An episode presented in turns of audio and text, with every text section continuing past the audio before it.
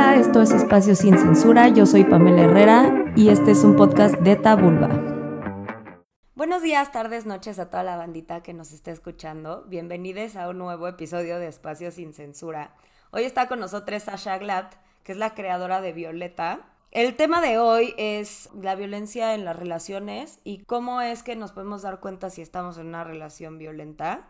Hay muchísimos factores que han ayudado a que esto sea un poco difícil de detectar y que últimamente nos hemos dedicado, personas como Sasha o en este espacio lo hemos tocado en varias ocasiones ya, a que podamos un poquito empezar a esclarecer estas zonas grises o empezar a hablar de esto porque también muchas veces es un tabú o es algo a lo que, le ponemos mucho filtro o siendo víctimas, pues muchas veces nos ha costado hablar de esto. Entonces, bueno, primero que nada, Sasha, bienvenida y es un gustazo tenerte en este espacio. No, gracias por invitarme. De verdad que estoy muy emocionada. He escuchado miles de tus podcasts y me encanta, me encanta ser parte.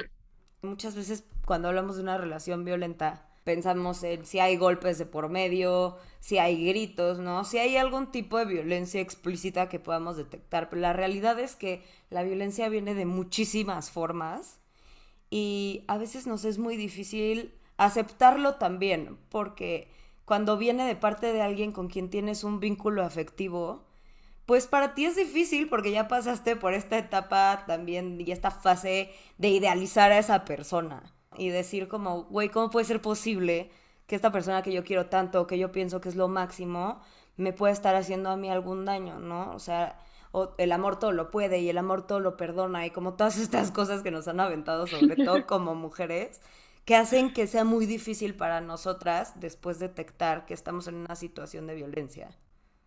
No, totalmente. Creo que lo primero y más importante es que nos educaron a creer que la violencia son golpes y que hasta que no tienes un moretón en la cara o en el brazo no puedes hacer algo al respecto porque no vale, ¿no?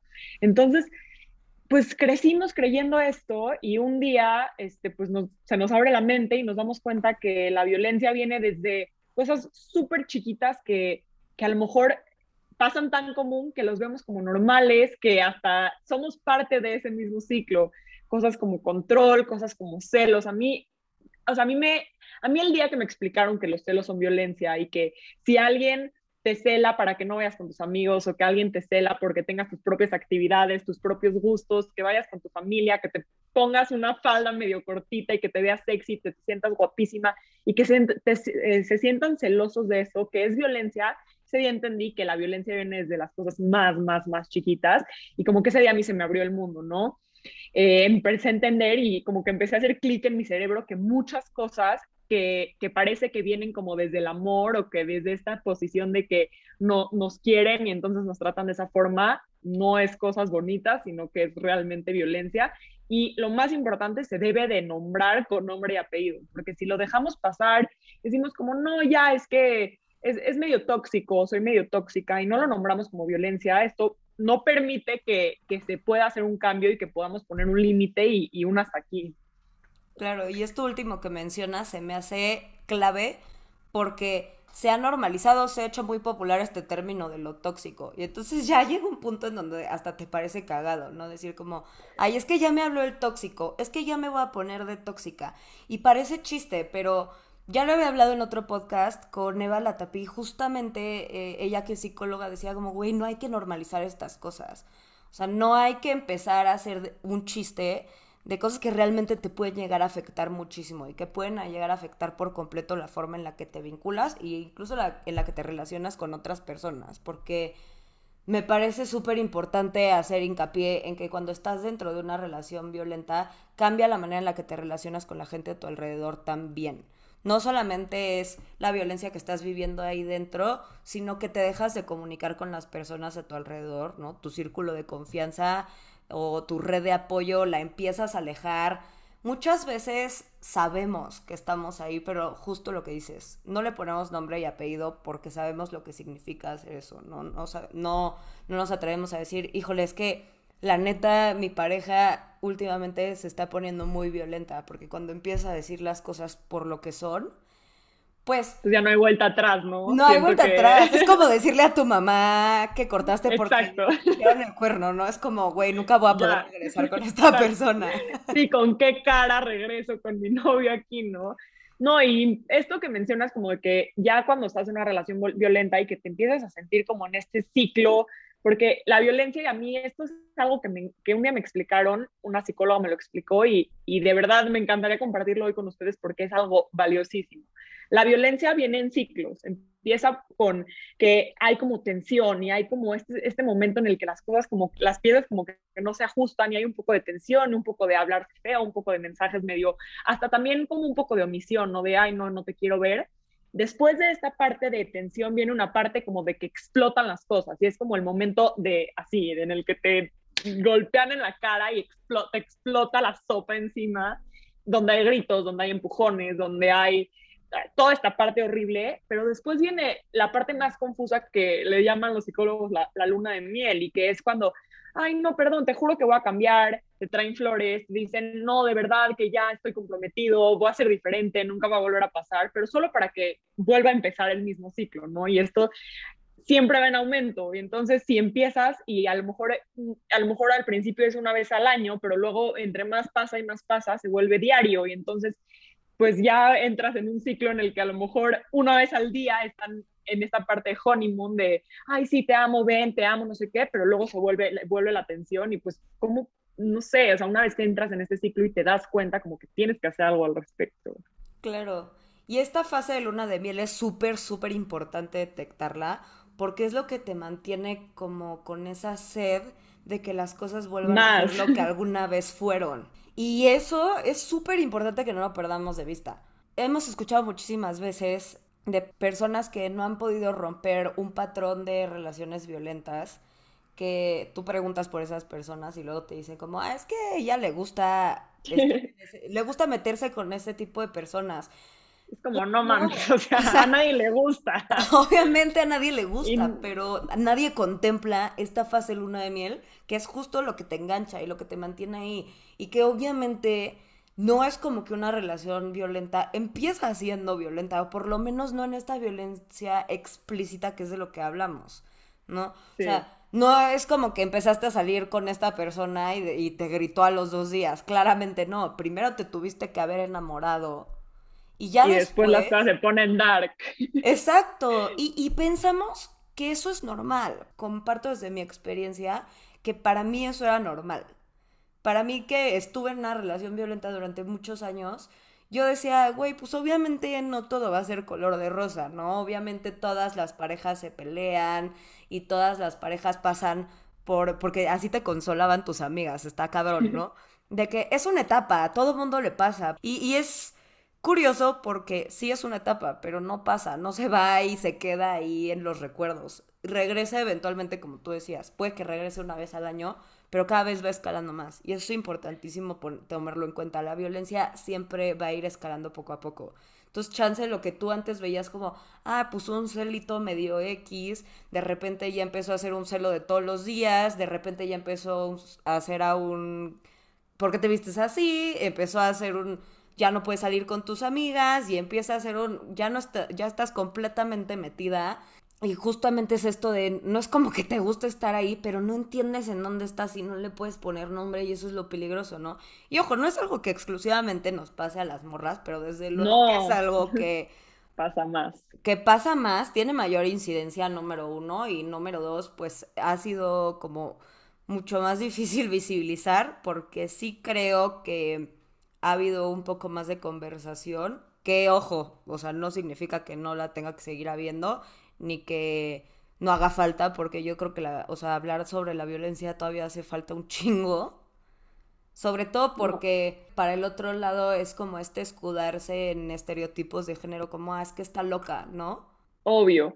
No, y, y como dices, o sea, no es que solo le pasa a las mujeres, pero sí como teóricamente viene como desde un, o sea, como que primero que nada, lo aprendimos en las películas, como esta idea del amor romántico en el que la mujer tiene que como ceder todo y que el amor mueve montañas y en el que yo, aunque me duela, ahí voy a estar y que lo aprendimos literal viendo películas y que repetimos ese patrón, pues sí pasa que, o sea, se, que se sigue porque lo aprendimos así, o también desde que pues empieza como en el constructo social en el que a lo mejor pues sí, no es como que desde el principio el hombre te va, te va a golpear, pero si empieza con un tema de pues, chistes medio sexistas, medio machistas, y esto va escalando, escalando, escalando, y le, le, damos como espacio a que entre para que después en una relación pues pase y, lo veamos como, como normal y lo veamos como cotidiano y no hagamos nada, ¿no? Claro, esta pequeña entrada que vamos dando como sociedad, o sea, porque no es algo que vamos a caer en una parte de, de revictimizarnos, sino Sí, no, al revés. De los factores sociales y culturales que construyen la normalización de la violencia en las relaciones, ¿no? O sea, tú, por ejemplo, con este proyecto, ¿cuáles son los que has visto que más están como arraigados a nuestro pensamiento? O sea, mira, yo, por suerte, no he, no he estado en una relación violenta. Eh, yo he visto todo este mundo, lo empecé a ver desde un punto externo y creo que es muy válido, ¿no? Porque yo he tenido mucha gente muy cercana que ha estado en relaciones violentas y de todos los niveles, desde que la montaña rusa de emociones, que a veces se siente muy bien y a veces se siente muy mal en su relación, hasta eh, un poquito estas manipulaciones, hasta cosas ya más cañonas que dices como, híjole, no, pero yo que he tenido, pues, te digo, la suerte, la fortuna de verlo desde afuera, de poder empezar este proyecto como con los ojos frescos y ver y empezar a resolver desde afuera, creo que he visto mucho que en tema de familia el tema como más cañón es la manipulación, cómo nos hacen sentir que le debemos de más a, personas de nuestras familias. En tema de relaciones, yo creo que, y más en relaciones adolescentes, lo que más hay es como celos y control.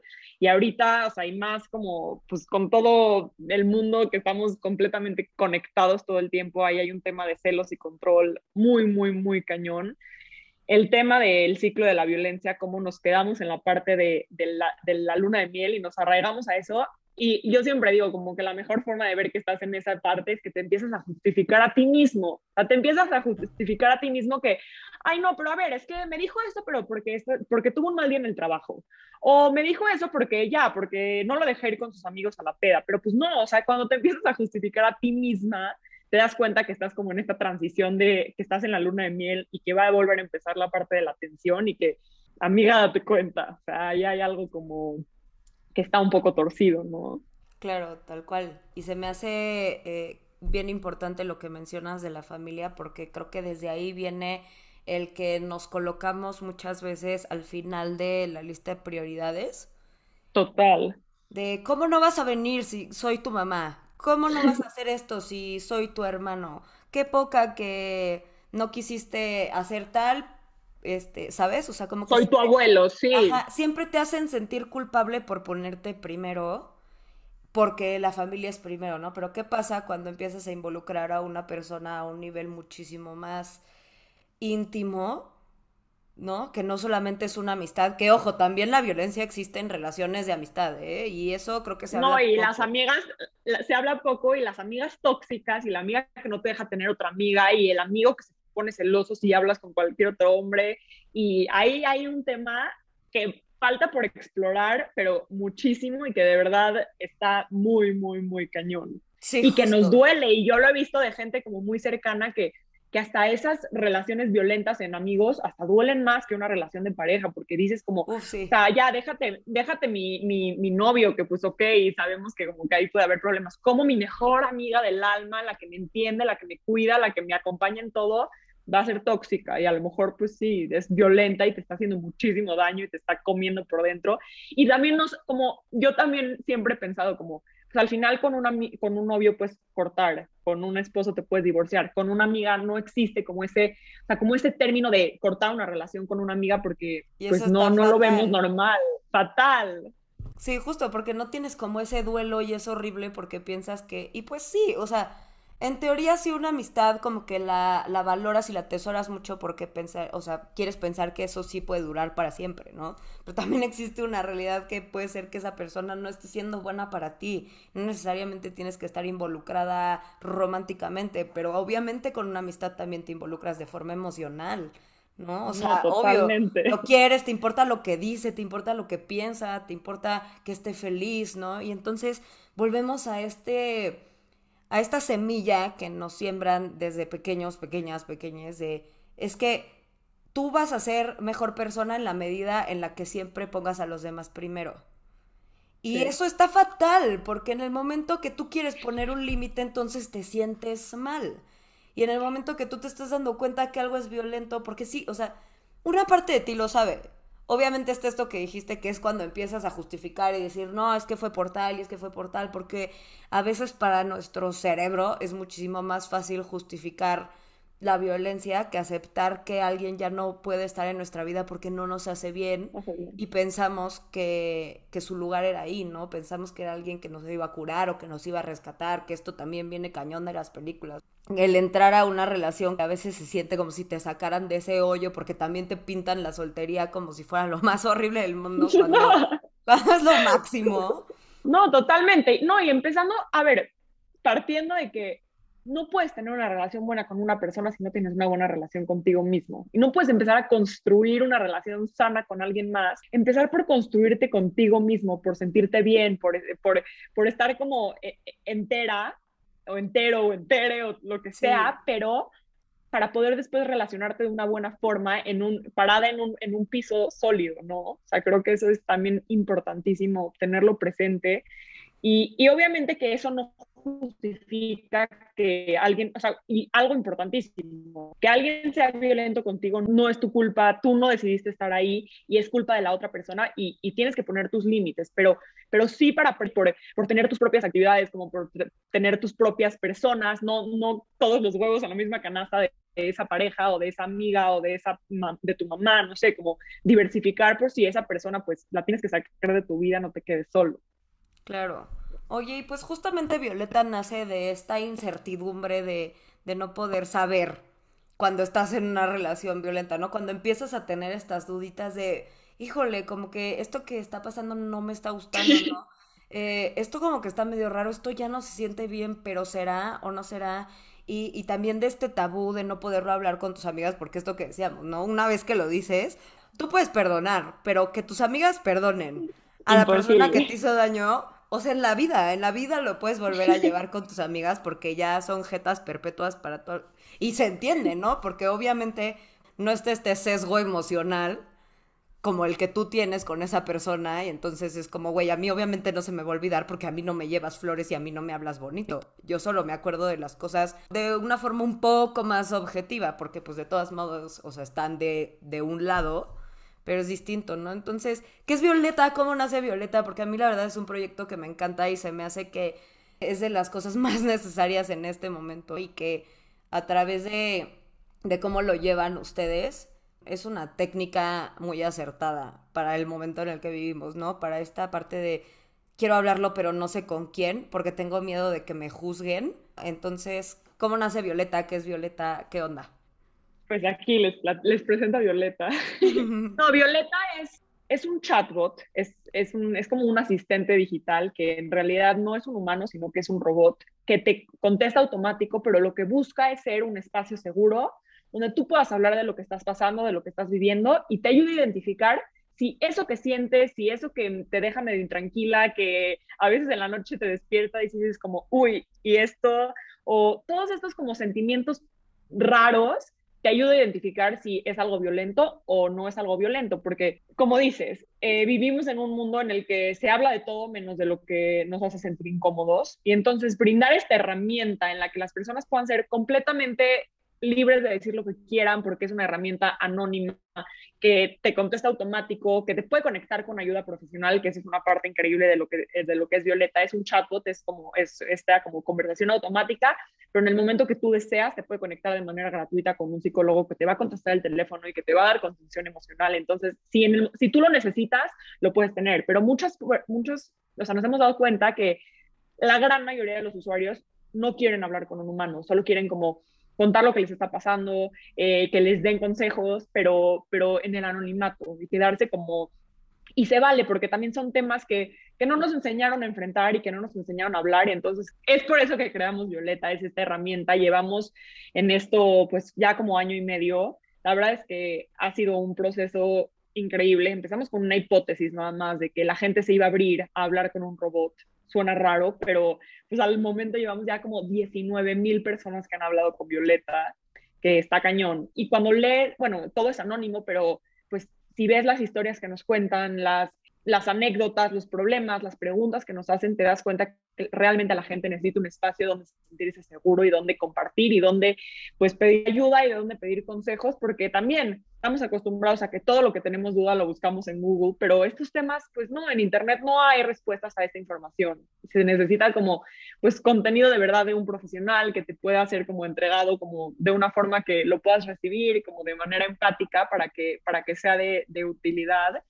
Y pues sí, nació en la, en la pandemia. Empezamos todo esto como abril 2020, porque nos dimos cuenta que primero los casos de violencia en México estaban creciendo a un nivel que no, no podía ser normal. Y segundo, que las personas ni siquiera podían hablar a pedir ayuda porque probablemente estaban encerradas con su agresor. Y eso fue como, fue cuando, cuando como nos dimos cuenta de eso, dijimos como, es momento de hacer algo. Después vinieron ya muchas cosas en las que nos dimos cuenta que, y, Violeta se fue un poco más hacia el lado de la, violencia psicológica. Todo lo que hablábamos antes, antes es violencia psicológica, porque nos dimos cuenta que no existe nada donde te hablen sobre violencia psicológica, donde te expliquen cuál sí es, cuál no es, dónde es normal, dónde una discusión es sana, dónde una discusión no es sana, dónde un micromachismo entra.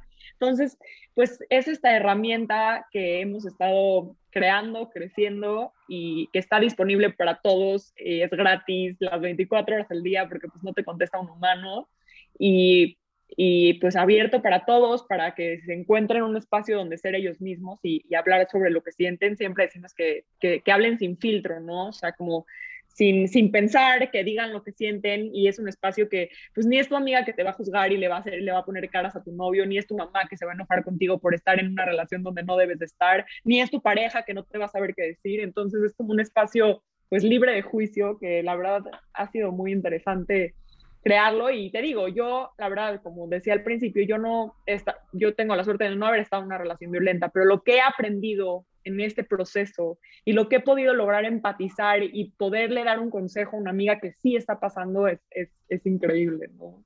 Claro, porque justamente eso, o sea, no necesariamente es que tú tengas que estar en una relación violenta, pero muy seguramente, por desgracia, hay alguien a tu alrededor que quieres que está en una, en una situación así ya sea con una amistad, con una pareja, dentro de su familia, ¿no? Y que muchas veces no nos damos cuenta por el tema de la violencia psicológica que ha sido como tan invisibilizado.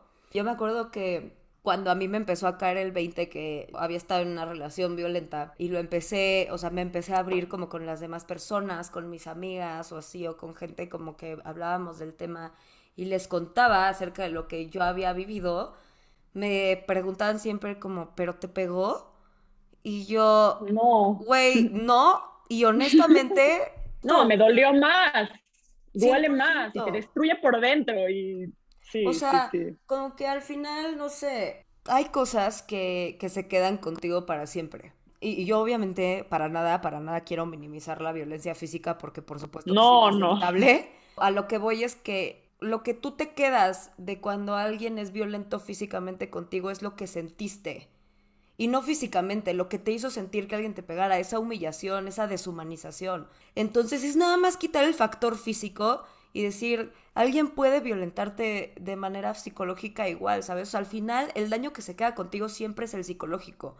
Haya sido una violencia psicológica desde inicio o haya sido producto de una de violencia física. ¿Me explico? O sea, no, no es minimizar la violencia física para nada, porque obviamente está mal, está terrible, pero a lo que voy es que lo que se queda contigo es lo emocional, es lo que te produjo, la sensación, la emoción que sacaste a raíz de esa experiencia. Entonces no hay que minimizar nunca lo que nos hace sentir alguien, y menos cuando ese sentimiento es algo desagradable, es algo que nos desorbita, porque muchas veces, y tú seguramente lo has visto con la gente que interactúa con Violet, lo que pasa es que llegas a un punto en donde ya no sabes ni quién eres ni por qué haces lo que haces y estás como muy confundida, ¿no? Y solamente, y, es un lugar bien doloroso, bien oscuro y bien solitario para muchas personas justamente porque no tienen con quién acercarse. Me encanta que exista Violeta porque creo que le dan al clavo a ese a esa vulnerabilidad que se maneja de manera distinta porque cuando tú estás como diciéndole este tipo de cosas a una persona, o sea, alguien que ves como tu similar, ¿no? Porque desde luego no es como que ves un robot como tu similar. No.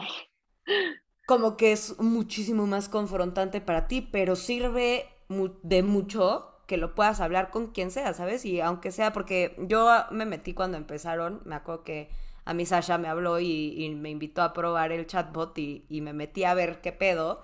Y funcionaba mucho también a partir de emojis, ¿no? Y eso se me hizo increíble. Porque muchas veces no tienes ganas ni hablar o no tienes de un, de un inicio las palabras para enunciarlo, ¿no? Justamente esta parte del lenguaje que nos hace muchísima falta para poder enunciar la violencia, entorpece el proceso de poder pedir ayuda. Entonces, cuando a ti te dicen, híjole, ponme un emoji con el que te identifiques, o sea, yo me imagino que obviamente hay muchos psicólogos, psicólogas detrás de, de la construcción de, de cómo se hace el cuestionario de Violeta y así. Pero justamente es eso, ¿no? O sea, el decir como, híjole, es que a veces no tengo palabras y esa frustración que te genera, híjole, es que cómo le voy a explicar a un psicólogo a una psicóloga que obviamente también paréntesis, no es como que estamos minimizando el trabajo de los psicólogos. No, no, y ahí vayan a terapia. algo que quería decir aquí súper importante es como Violeta no busca reemplazar el contacto humano, no busca reemplazar que la gente vaya a terapia, que la gente tenga sus procesos, lo único que busca es captar a una como, o sea, como una masa de personas y darles las primeras herramientas como para que conecten con sus emociones, para que pues se den cuenta de lo que está pasando y una vez que ya lo identifiquen y que que estén listos, vayan a terapia, porque sí, 100%, o sea, cero queremos quitarle el trabajo a los psicólogos, ni, o sea, yo entendemos el importantísimo trabajo que es esto y es solo como un paso antes, que a lo mejor hay gente que no tendría acceso a hablar sobre estos temas, que le den información, que le cuenten historias, que se siente identificado si no fuera por, por una, una plataforma así.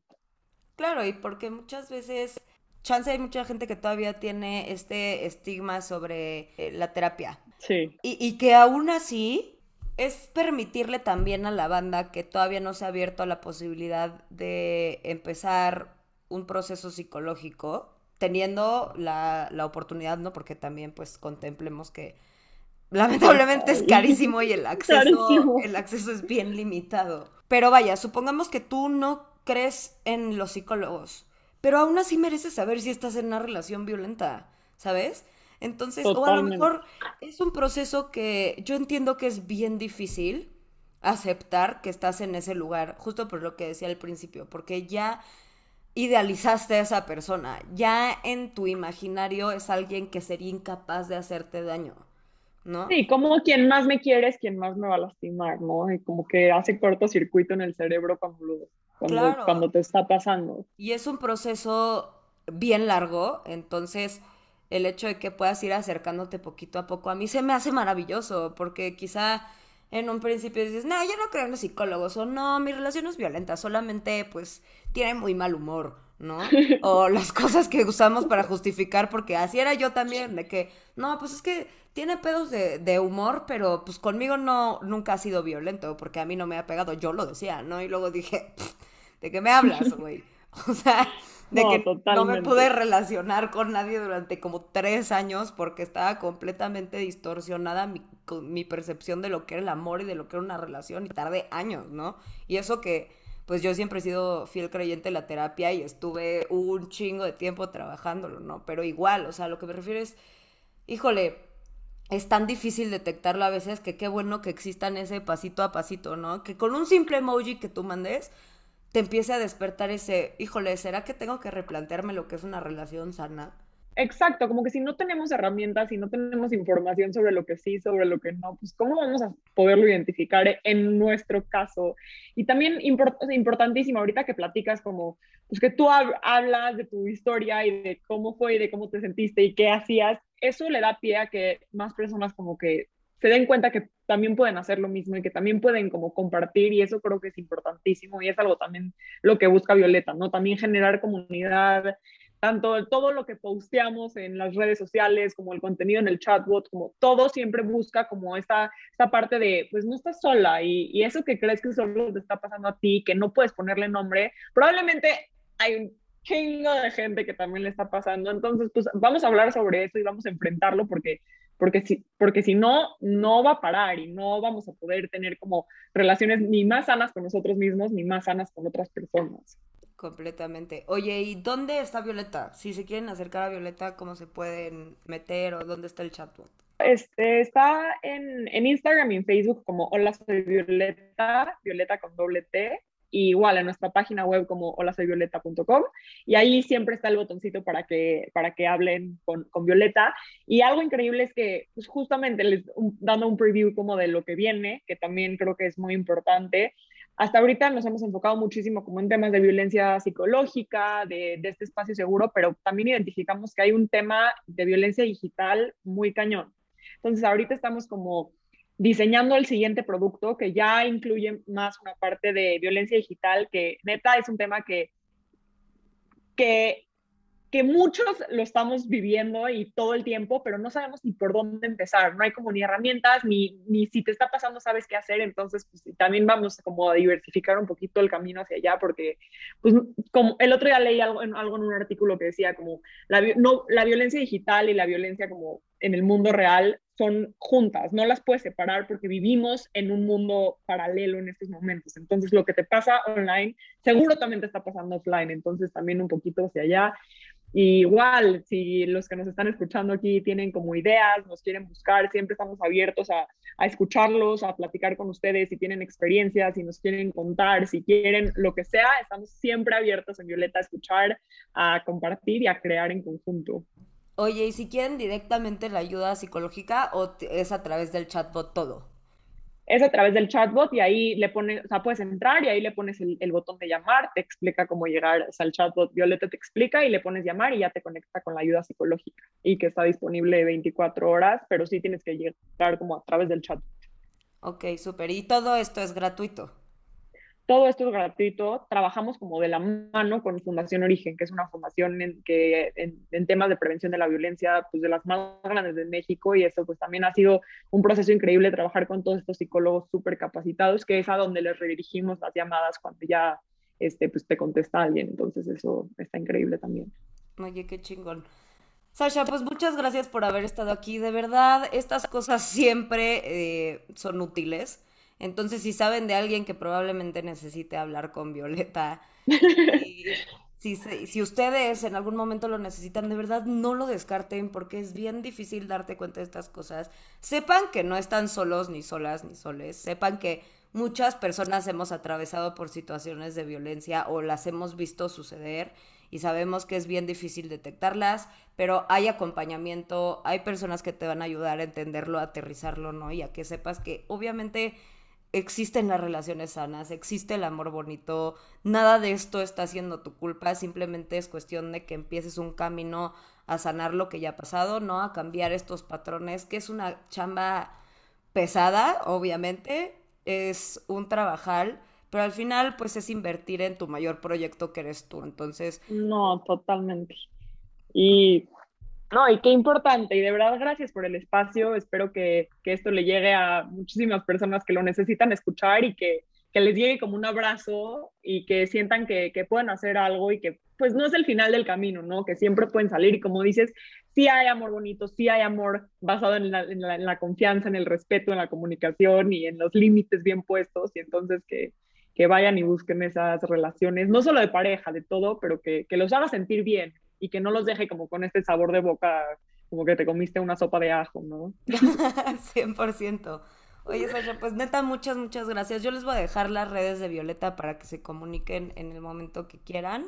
Les recuerdo que las redes sociales de Tabulba son tabulba con chica y tabulba.com en el blog. Eh, les mando muchos saludos peludos y un besito en el quesito. Bye, bye. Bye.